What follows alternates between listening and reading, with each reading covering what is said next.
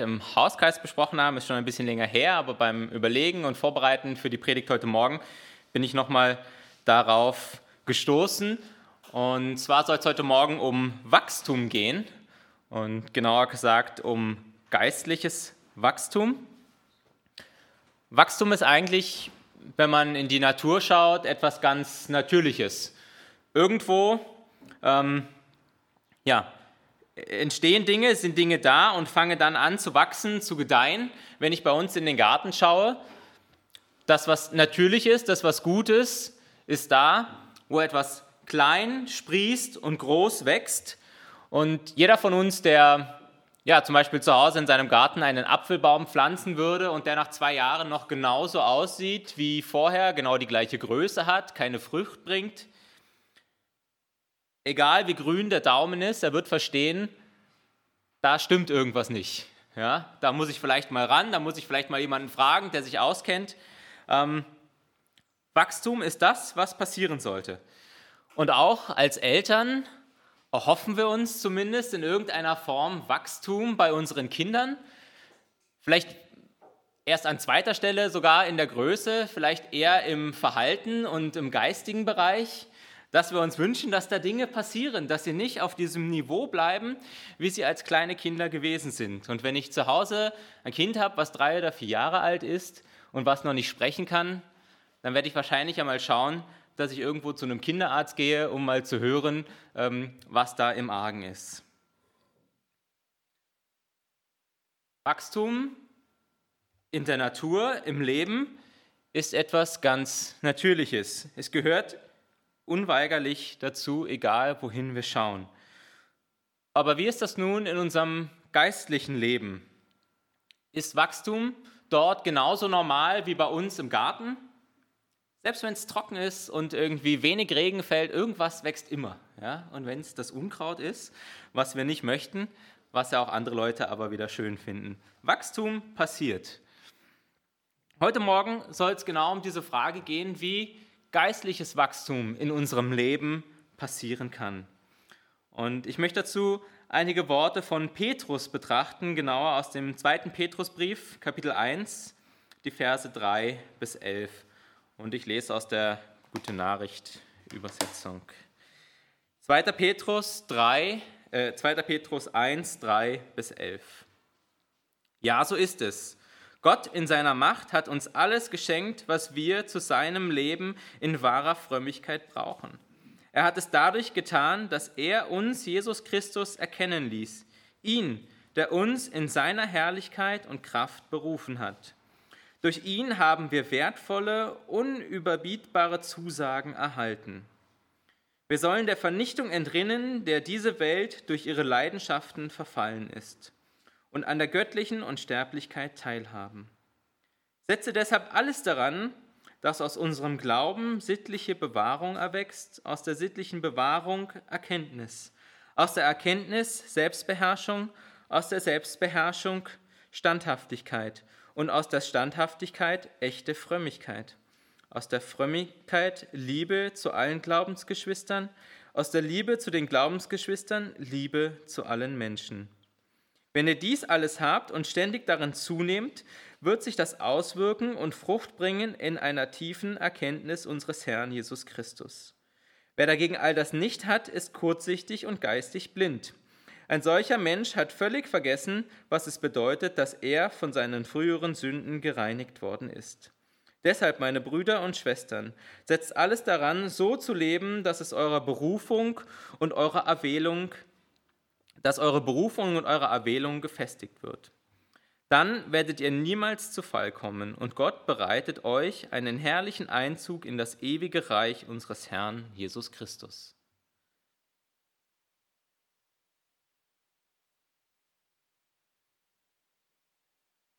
Genau. Vier Punkte ähm, zu diesem Text zum Thema geistliches Wachstum.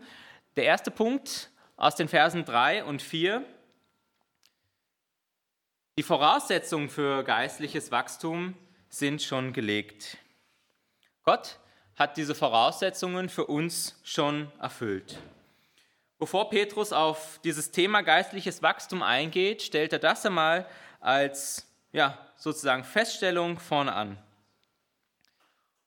Das heißt, geistliches Wachstum für uns ist keine Unmöglichkeit.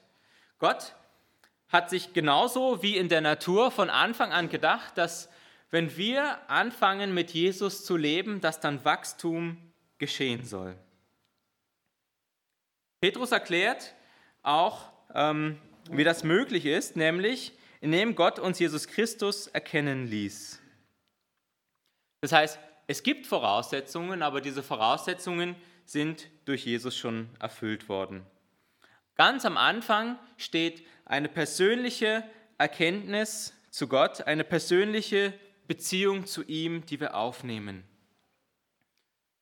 Jesus Christus hat ja diese Mauer der Schuld, das, was uns hindert, ihn zu begegnen, das, was uns auch hindert, zu wachsen, eingerissen und weggenommen.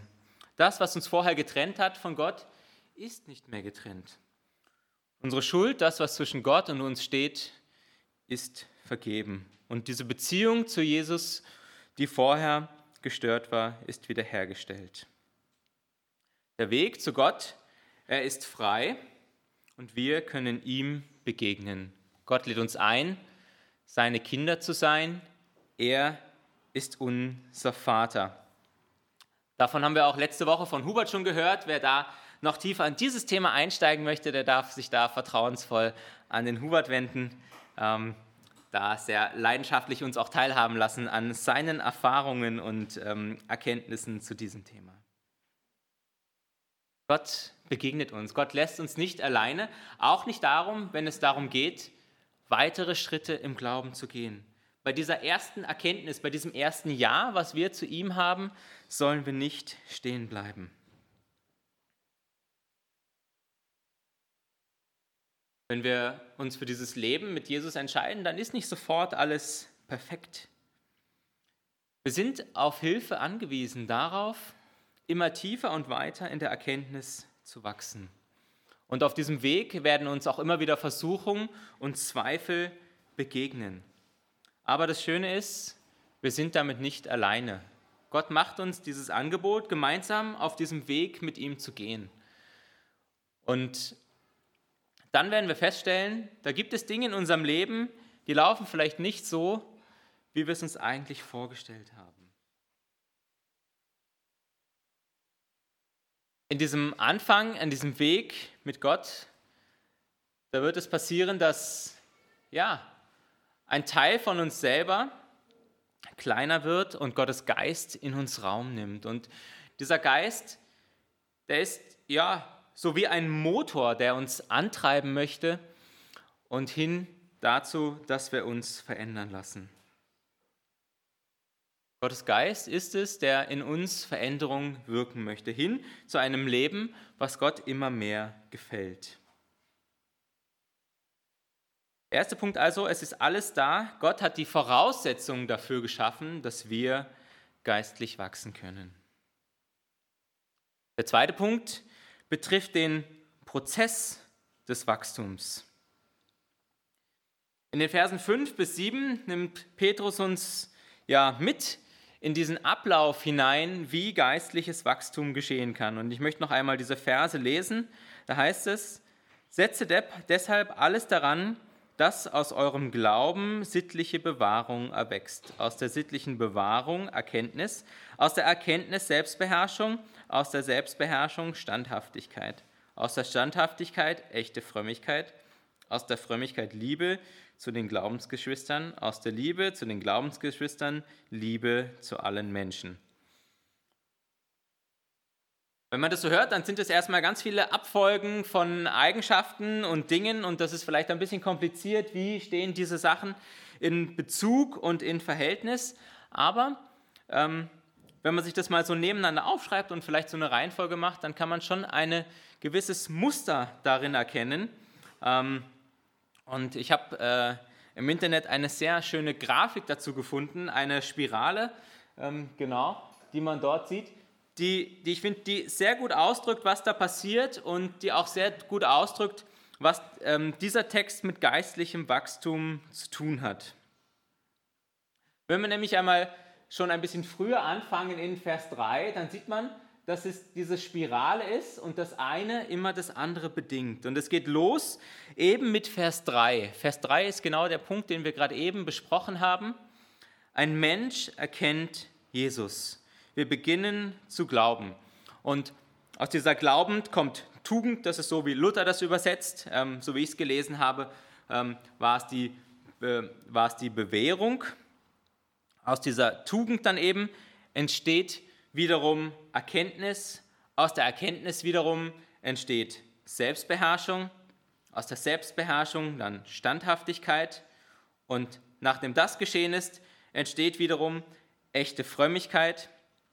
Diese Frömmigkeit wiederum führt zu Liebe, Liebe zunächst zu meinen Geschwistern und dann Liebe zu allen Menschen. Und das alles endet dann wieder, das ist, kommt dann in Vers 8, ähm, in tiefer Erkenntnis. Man kann also hier dieses Muster erkennen, dieses, diese Spirale und wie eins ins andere greift.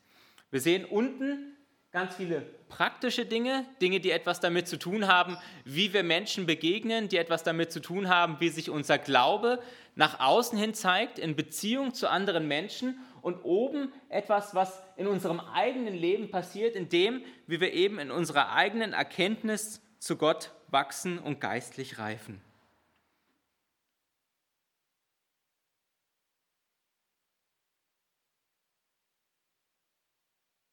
Was man an dieser Grafik auch sehr gut erkennen kann, finde ich, ist, dass das eine immer in das andere greift. Das heißt, ich kann nicht sagen, ich beschäftige mich nur mit dem einen und tue ganz viel praktisch, aber meine Beziehung zu Gott, die vernachlässige ich. Wir stehen ja auch immer wieder in der Spannung und der Herausforderung, auch als Gemeinde, auch als Einzelne hatten wir jetzt immer wieder als Thema, ähm, wie viel tue ich in der Gemeinde, wie viel bringe ich mich ein, wie viel mache ich, wie viel beschäftige ich mich mit meinen Geschwistern und ähm, ja, wie viel tue ich vielleicht auch für mich selber in meiner persönlichen Beziehung zu Gott. Und hier sehen wir, beides spielt ineinander.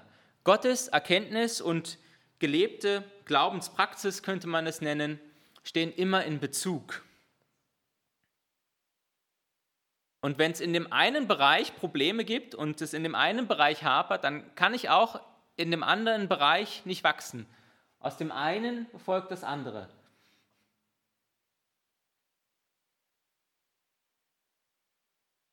Und das Schöne ist, ähm, ja, dass diese Spirale hier ein Ende hat, aber schlussendlich in unserem Leben als Christen diese Spirale immer wieder fortgeführt werden kann und dann ähm, quasi wieder von vorne beginnt. Und ich weiß noch, wir haben im Hauskreis dann darüber geredet, ja, geht es jetzt wirklich in dieser Reihenfolge ähm, und was passiert dort und was passiert dort. Am Ende greifen natürlich all diese Dinge immer ineinander. Und es ist kein so statischer Prozess und vielleicht passiert auch das eine einmal vor dem anderen, gerade weil es mir vielleicht besonders aktuell ist oder Gott legt mir etwas Besonderes aufs Herz. Aber wichtig ist hier vor allem, dass eben diese persönliche Gottesbeziehung und der gelebte Glaube, dass die in einem Verhältnis und in einer Beziehung zueinander stehen.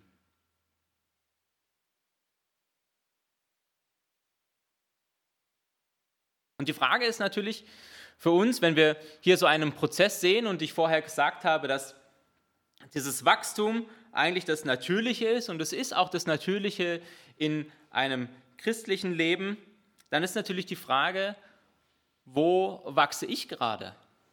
Wachse ich gerade überhaupt? Passiert da überhaupt was? Bin ich in so einer Spirale oder bin ich einfach nur an einem Punkt?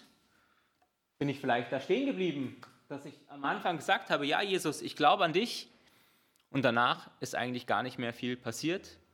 Oder habe ich einen Teil dieser Spirale durchlaufen? Habe ich vielleicht versucht, bin ich vielleicht bis zu diesem Punkt gekommen, wo ich herausgefordert bin, Selbstbeherrschung zu haben und zu leben, wo mir Gott mir etwas aufgezeigt hat? Und ich habe gemerkt, hm, das funktioniert ja gar nicht. Und dann bin ich frustriert, da stehen geblieben, vielleicht auch wieder zurückgefallen. Fordert uns heraus und fragt uns auch heute Morgen, Wo, ja, wo soll ich mich verändern? An welchem Punkt dieses Prozesses stehe ich und wo möchte Gott mich weiterführen? Und ich habe einfach mal ein paar Schlagworte mitgebracht, die wir uns mal gemeinsam anschauen können. Lebensbereiche, Charaktereigenschaften, wo Gott vielleicht an dir arbeiten möchte. Und diese Liste ist nicht vollständig, sie zeigt nur ein paar Ideen auf, die uns vielleicht helfen können, auch zu verstehen, was hier ähm, mit diesen Wachstumsprozessen gemeint sein könnte. Vielleicht ist es die Rolle als Vater und Mutter, in der du stehst. Vielleicht deine Rolle als Ehepartner, deine Beziehung zu deinen Eltern, ganz gleich, ob du Kind bist oder Erwachsener. Vielleicht ist es deine Haltung, deine Arbeitsmoral, deine Einstellung, mit der du tagtäglich dich ans Werk machst. Vielleicht ist es, bist du herausgefordert, in dem Bereich anderen Menschen zu vergeben oder Umgang im Geduld mit ihnen zu üben. Vielleicht musst du dich fragen lassen, ob dein Umgang, dein Einsatz von Geld der richtige ist. Vielleicht möchte Gott dir aufzeigen, dass in dem Bereich Demut er dir noch einiges zu sagen hat. Oder darin, sich von anderen Menschen korrigieren zu lassen. Oder natürlich auch von Gott selber. Vielleicht ist es aber auch, dass Gott dir zeigen möchte, wie dankbar du eigentlich sein kannst für das, was er in deinem Leben bereits getan hat. Oder dass er dich herausfordern möchte, ihm mehr zu vertrauen. Vielleicht ist es aber auch der Bereich Sexualität oder das, wie du deinen Glaubensgeschwistern begegnest, dass du lernen solltest, großzügiger mit ihnen umzugehen oder dich mehr einzubringen, herausfordern zu lassen, das einzusetzen, was Gott dir, was Gott dir geschenkt hat. Deine Gaben all das Gute, was er in dich hineingelegt hat, wirklich zur Entfaltung kommen zu lassen. Das Wachstum ganz praktisch in deinem Leben auch sichtbar wird. Wie gesagt, diese Liste, diese Liste lässt sich beliebig fortsetzen. Vielleicht sind dir ganz eigene Punkte auch noch gekommen. Vielleicht nimmst du etwas mit von dem. Aber es ist wichtig, dass wir uns herausfordern lassen. Geistliches Wachstum geschieht nur, wenn wir es tun wenn aus Gottes Erkenntnis auch Praxis folgt. Beides zusammen ist das Wachstum. Und wenn du jetzt spontan damit gar nichts anfangen konntest, weder mit dem, was ich gelesen habe und Gott dir auch nichts gesagt hat, dann nimm das mit. Nimm das mit in die Woche. Frag Gott, frag vielleicht auch deine Geschwister, frag vielleicht deinen Ehepartner, wenn du verheiratet bist. Ich bin mir sicher, spätestens der wird dir sagen, wo du noch wachsen kannst. Dem wird irgendwas auffallen.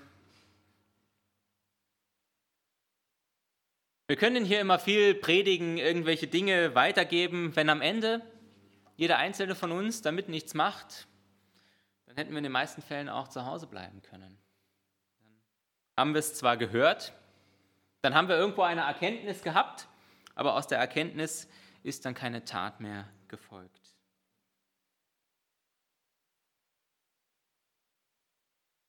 Und das führt zum dritten Punkt, die Entscheidung für geistliches Wachstum, die Verse 8 und 9. Wenn ihr dies alles habt und ständig darin zunehmt, wird sich das auswirken und Frucht bringen in einer vertieften Erkenntnis unseres Herrn Jesus Christus. Wer dagegen all das nicht hat, ist kurzsichtig und geistlich blind. Ein solcher Mensch hat völlig vergessen, was es bedeutet, dass er von seiner früheren Sünden gereinigt worden ist. So wie es hier steht, recht eindeutig. Ähm, Petrus sagt, ja, wenn da nichts passiert in unserem Leben, wenn wir damit nichts machen mit dem, was Gott uns geschenkt hat, dann sind wir eigentlich ziemlich dumm. Dann fallen wir in das wieder zurück und schätzen das gar nicht wert, was Jesus uns geschenkt hat. Dann ist dieses Geschenk des ewigen Lebens, dieses Geschenk der Beziehung mit ihm umsonst. Dann haben wir vergessen, wozu wir eigentlich Christ geworden sind.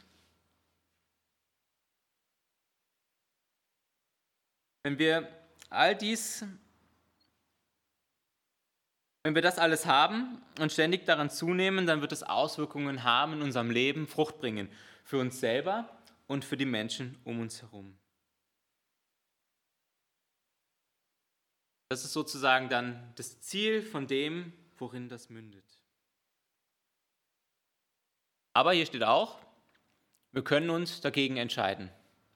Ich weiß nicht, was in so einer Pflanze passiert. Ich bin kein Botaniker. Ich weiß nicht, ob eine Pflanze sich dagegen entscheiden kann, zu wachsen oder ob das einfach passiert, wenn sie das hat, was sie braucht. Wahrscheinlich passiert es, wenn sie die Gegebenheiten hat. Ähm, ja, manchmal wäre das gut, aber Gott hat uns den freien Willen gegeben und wir können uns dagegen entscheiden. Wir können sagen, nein, ich möchte nicht wachsen. Ich möchte mit der Nahrung, mit dem, was du mir gibst, Gott, nichts anfangen.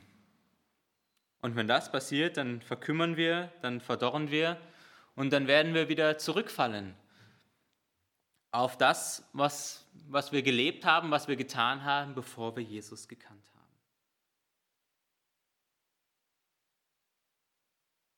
Eine Beziehung, wo wir nicht hinwachsen zu ihm, eine Beziehung, wo wir das nicht in Anspruch nehmen, was er uns geben möchte, ist keine Beziehung, die Jesus sich wünscht. Es gibt Religionen, da ist das so. Da sage ich einmal, ja, ich möchte das jetzt, ich unterschreibe hier und dann habe ich diese Religion und es ist in Ordnung. Aber Christsein funktioniert anders. Christsein ist diese ständige Beziehung zu einem lebendigen Gott. Wo etwas Lebendiges ist, da muss ich mich einbringen, muss ich die Beziehung pflegen, damit es funktioniert. Genauso wie wir auch Beziehungen pflegen müssen, wenn sie gut sein sollen, in unserem menschlichen Miteinander, in unseren menschlichen Beziehungen. Genauso wie wir das nicht wollen würden, dass ich einfach nur mal sage, wir sind Freunde und wir danach nichts mehr miteinander zu tun haben, genauso ist es auch bei Gott. Geistliches Wachstum bedingt immer eine aktive Entscheidung von uns selber. Und dann noch viertens, und das ist auch äh, spannend, zum Schluss das Ziel unseres geistlichen Wachstums. Wir sollen wachsen, das haben wir schon gesagt. Das Ziel, das uns am Ende erwartet, das finden wir hier in den Versen 10 und 11. Da heißt es, Deshalb, meine Brüder und Schwestern, setzt alles daran, so zu leben, dass eure Berufung und Erwählung gefestigt wird. Dann werdet ihr niemals zu Fall kommen. Und Gott bereitet euch einen herrlichen Einzug in das ewige Reich unseres Herrn Jesus Christus. Du das alles? Ja, das Ziel, das Angebot, das Jesus uns macht, das ist die Ewigkeit in seinem Reich die Ewigkeit mit ihm zu verbringen. Und wenn wir schon länger mit Jesus unterwegs sind, dann werden wir diesen Punkt wahrscheinlich schon öfter gehört haben, dass wir die Ewigkeit bei Jesus verbringen dürfen. Aber was ich spannend finde an diesen zwei Versen, ist eigentlich der Vers 10. Ähm, denn hier werden wir aufgefordert, deshalb Geschwister, setzt alles daran, so zu leben, dass eure Berufung und Erwählung gefestigt wird. Und ich habe mir gedacht, ist das nicht eigentlich ein Widerspruch? Wie kann ich denn meine Berufung und Erwählung festigen? Ich bin ja schon berufen und erwählt. Gott hat das getan. Gott ist derjenige, der mich beruft und erwählt. Im Epheserbrief können wir lesen, dass das sogar schon vor Grundlegung der Welt, vor Erschaffung der Welt stattgefunden hat. Und wenn Gott das in der Vergangenheit schon getan hat, ja, was kann ich jetzt dazu tun, um das zu festigen? Das heißt, auf meine Erwählung eigentlich habe ich jetzt ja gar keinen Einfluss. Also was soll ich nun tun? Was ist das, was Petrus hier meint, was wir tun sollen oder warum wir trotzdem etwas tun sollen, obwohl Gott uns schon erwählt hat? Wenn Gott uns erwählt, dann ist das etwas Übernatürliches, etwas was Gott weiß, was wir hoffentlich auch in unserem Herzen wissen, wenn wir Christen geworden sind, wenn wir Kinder Gottes geworden sind, dass Gott uns erwählt hat.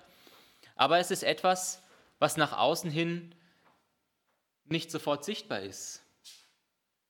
Und hier, glaube ich, ähm, ja, sind wir herausgefordert, dann eben doch etwas zu tun, nämlich genau in dieser Spirale, die wir vorher gesehen haben, in diesen unteren Bereichen durch unser praktisches Handeln, durch das, was wir tun, in diesem Wachstumsprozess unsere Erwählung nach außen hin zum Ausdruck zu bringen.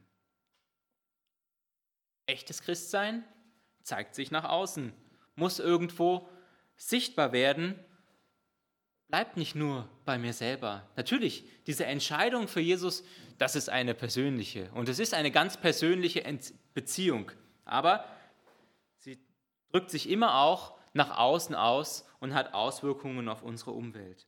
Und das kann ich sehen und wahrnehmen.